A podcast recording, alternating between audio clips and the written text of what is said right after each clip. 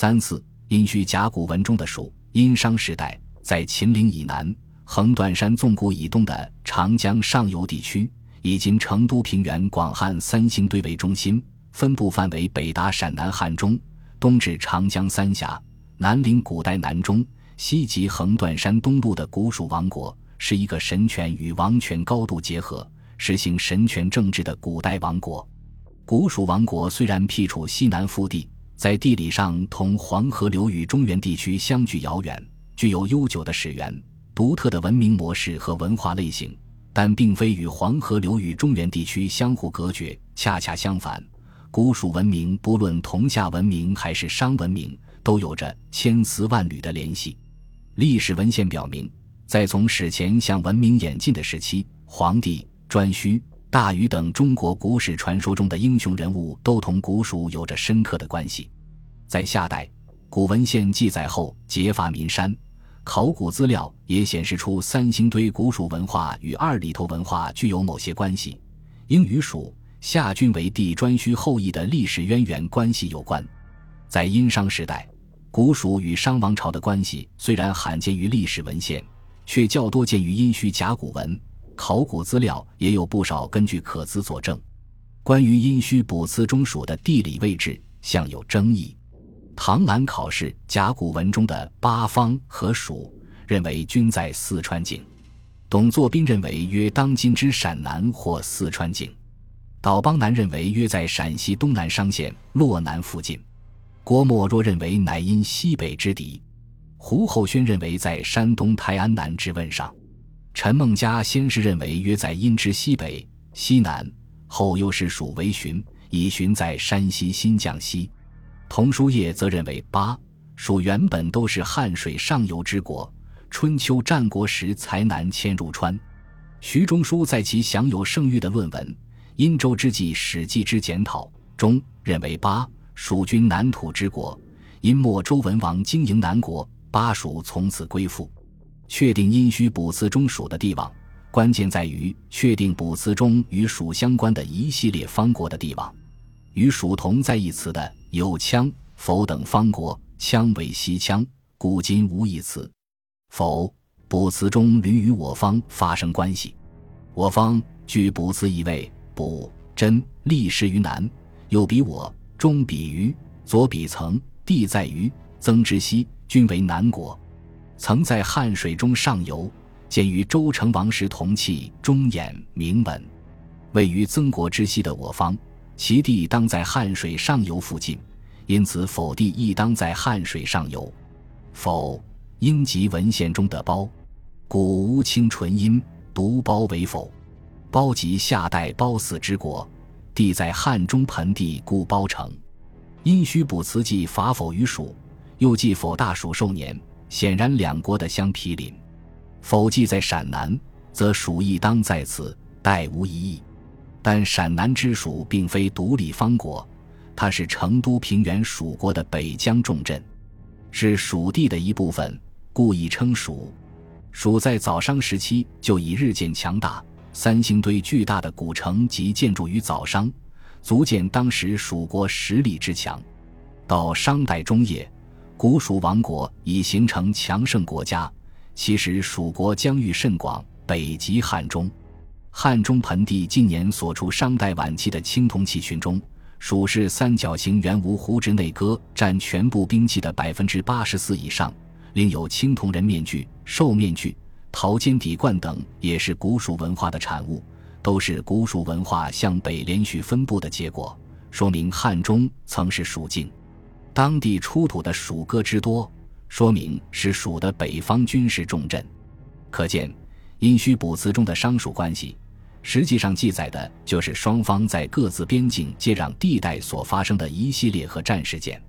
殷墟卜辞中所见商蜀关系有如下数词：丁卯卜，共真之蜀，我又是癸酉卜，我真至蜀无祸，癸巳卜真旬在蜀真蜀不其寿年。王战曰：“属其寿年，否大暑寿年。口属玉口，属设三百，庚申卜，母庚氏属不用。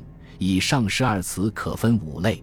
至此是商王征蜀，至此是商王治蜀，在蜀。至此是殷王卜蜀年，卜蜀祸。此是蜀向商王朝提供服役，此是商人用蜀人为祭祀牺牲。从卜辞看，蜀与商王朝合战不定，是国际关系，而不是方国与共主的关系。第一类战争卜辞意义明确，无需申述；后四类则需要分析。据陈梦家《殷墟卜辞综述》，凡卜辞中所见财某、智某之利者，即作为殷商方国。对商王室有五种义务，卜七年则当有入贡其谷物的义务，参加商王室征伐多方的战役，入归于王室，来其牛马等在王室。通关上列卜辞，很难认为古蜀对商王朝有这些义务。卜辞中虽有商王卜鼠年，但绝无鼠入谷于商的记载，因为商祭于鼠年之辞，虽蜀有归，且多良归。却绝无鼠入归于商的记载。帝辞治蜀，因为我方治蜀，不是商王治蜀，故帝辞我真。卜问是否治蜀无祸？帝辞蜀是诅咒蜀人之词。帝辞蜀玉，也并非如有的学者所说是蜀相商提供御守。御者四也，为攘灾除祸之计。此词残，全词不明。弟子一残，无法确定是否为蜀相殷王室提供射手。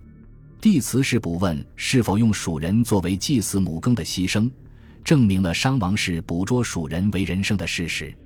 除这些而外，卜辞中完全没有蜀入位来牛马参加征伐多方的战役以及在王室等记载。据《尚书》九告，商王朝将其征服的方国君纳入外服体制，约在外服。侯、殿、南、魏邦伯、邦伯及方伯，方国之长。侯为王赤侯也，殿田也，置田入谷也。南任也，任王室。魏服为王汉威也。按生产区域和地理方位，如果蜀国被商王朝征服，纳入商王朝的外服体制，那么蜀的班次和职贡应当为南服。置田入谷，贡献于商王朝，但卜辞的记载却不能支持这种推测，并且卜辞对蜀绝不称方，而卜辞所见之蜀，均在蜀之北疆重镇陕南地区，不是蜀的中央王朝所在地，可见蜀王不是因代外附方伯，蜀国并没有成为商王朝的外附方国。从对考古资料的分析中，我们可以得出同样结论。三星堆早期蜀国都城，总面积三点六平方公里，大于作为早商都城的偃师商城，而与商代前期都城郑州商城的面积相比亦稍大。按照商王朝的内外服制度和匠人营国之制，王都必定大于方国之都，故卜辞屡称商都为大邑商。夏商西周时代方国都城遗址的面积，均远远小于夏。商周王都，湖北黄陂盘龙城是方国都城，总面积仅七万平方米。山西夏县东夏冯方国城址，南缘约长四百米，于三元不清，总面积甚小。可见方国都城无不小于王都，这是三代定制，不能逾越。但蜀都不仅大于早商都城，也大于中商都城。如将蜀国纳入商代外附体制。显然是严重逾制，在当时根本无法想象。这种情形清楚地表明，蜀国都治与商王朝都治分属于两个不同的政权体系，二者在政治上平行发展，相互之间不存在权力大小的区别。